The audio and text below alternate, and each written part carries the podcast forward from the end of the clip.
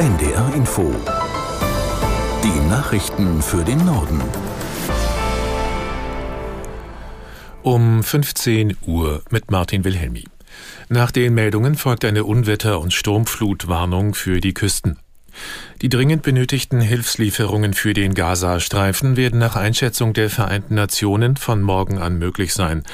Woran es liegt, dass die Hilfe bisher nicht zu den Menschen gelangt, erklärt unser Korrespondent Jan-Christoph Kitzler, Tel Aviv. Das eine ist eben sind die Verhandlungen für die Befreiung von Geiseln. Mhm. Das Zweite ist, man möchte natürlich verhindern, dass diese Hilfsgüter in die Hände der Hamas äh, geraten. Da gab es gestern markige Ansagen aus Israel. Da wurde gesagt, alles, jeder Transport, der in den Norden des Gazastreifens kommt, der werde bombardiert. Und das Dritte ist natürlich, dass auch Ägypten Sorgen hat, dass es dort zu einer Massenflucht kommt, dass äh, zehn oder hunderttausende Palästinenser versuchen, sich in Sicherheit zu bringen und die Grenze nach Ägypten stürmen. Also deswegen ist man da sehr vorsichtig. Aber es gibt Druck. Es sind 4000 Tonnen an Hilfsgütern inzwischen eingekommen kommen, denn diese Hilfsgüter werden dringend gebraucht. Im Gazastreifen, da fehlt es an Wasser, an Nahrung, an Strom und vor allem auch an medizinischem Material zur Versorgung der vielen Verletzten und Verwundeten. Ägypten richtet wegen der anhaltenden Kämpfe zwischen Israel und der Hamas morgen einen internationalen Friedensgipfel aus. Präsident al-Sisi habe dazu unter anderem UN-Generalsekretär Guterres, Palästinenser Präsident Abbas und Jordaniens König Abdullah eingeladen, hieß es von Regierungsseite. Auch zahlreiche Vertreter der EU sollen kommen, unter ihnen Bundesaußenministerin Baerbock. Wie aus Delegationskreisen verlautete, wird sie ihre Nahostreise um einen Tag verlängern und heute Abend noch nach Kairo weiterreisen. Israelische Vertreter wurden nicht zu der Konferenz eingeladen.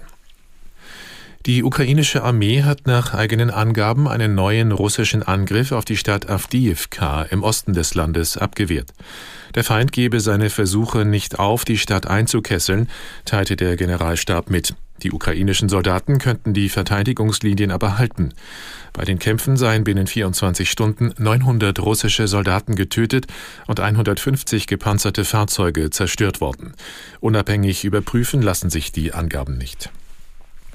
An der Ostseeküste wird eine Sturmflut erwartet. Aktuell drückt ein starker Ostwind das Wasser der Ostsee in Richtung Küste. Deshalb sind zum Beispiel in Flensburg, Kiel, Lübeck, Wismar und Stralsund schon einige Straßen im Uferbereich überschwemmt worden.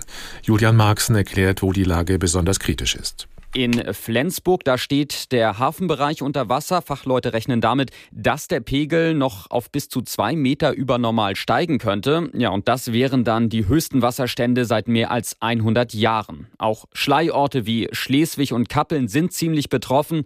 Da wurden Sandsäcke verteilt und einige Straßen gesperrt.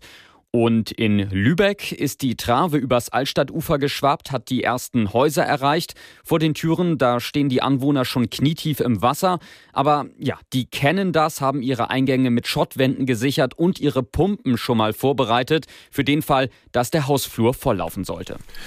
Nach der Ausweitung der Lkw-Maut hat der Bundestag auch ein Gesetz zur Planungsbeschleunigung von Verkehrsprojekten beschlossen. Damit sollen Straßen und Schienenwege deutlich schneller gebaut werden können. Aus Berlin Oliver Neuroth. Bundesverkehrsminister Wissing lobt sein Projekt im Bundestag. Er spricht von einem guten Tag für viele Millionen Beschäftigte, die täglich mit dem Zug oder dem Auto zur Arbeit pendeln. Wird künftig eine neue Eisenbahntrasse gebaut oder eine bestehende erweitert, sind weniger bürokratische Schritte nötig. Dadurch soll es schneller gehen. Das gilt auch für den Ausbau von Wasserstraßen und Brücken. Für Straßen greift die Planungsbeschleunigung nur für bestimmte Projekte, und zwar für solche, die ein sogenanntes überragendes öffentliches Interesse haben. Auf einer Liste des Verkehrsministeriums stehen 138 solcher Projekte.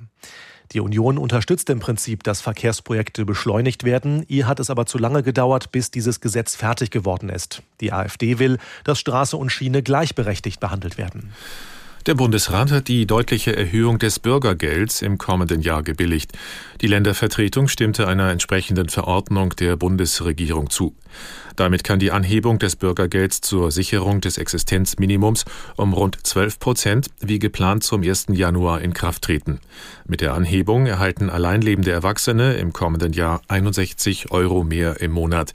Die Unterstützung steigt auf insgesamt 563 Euro.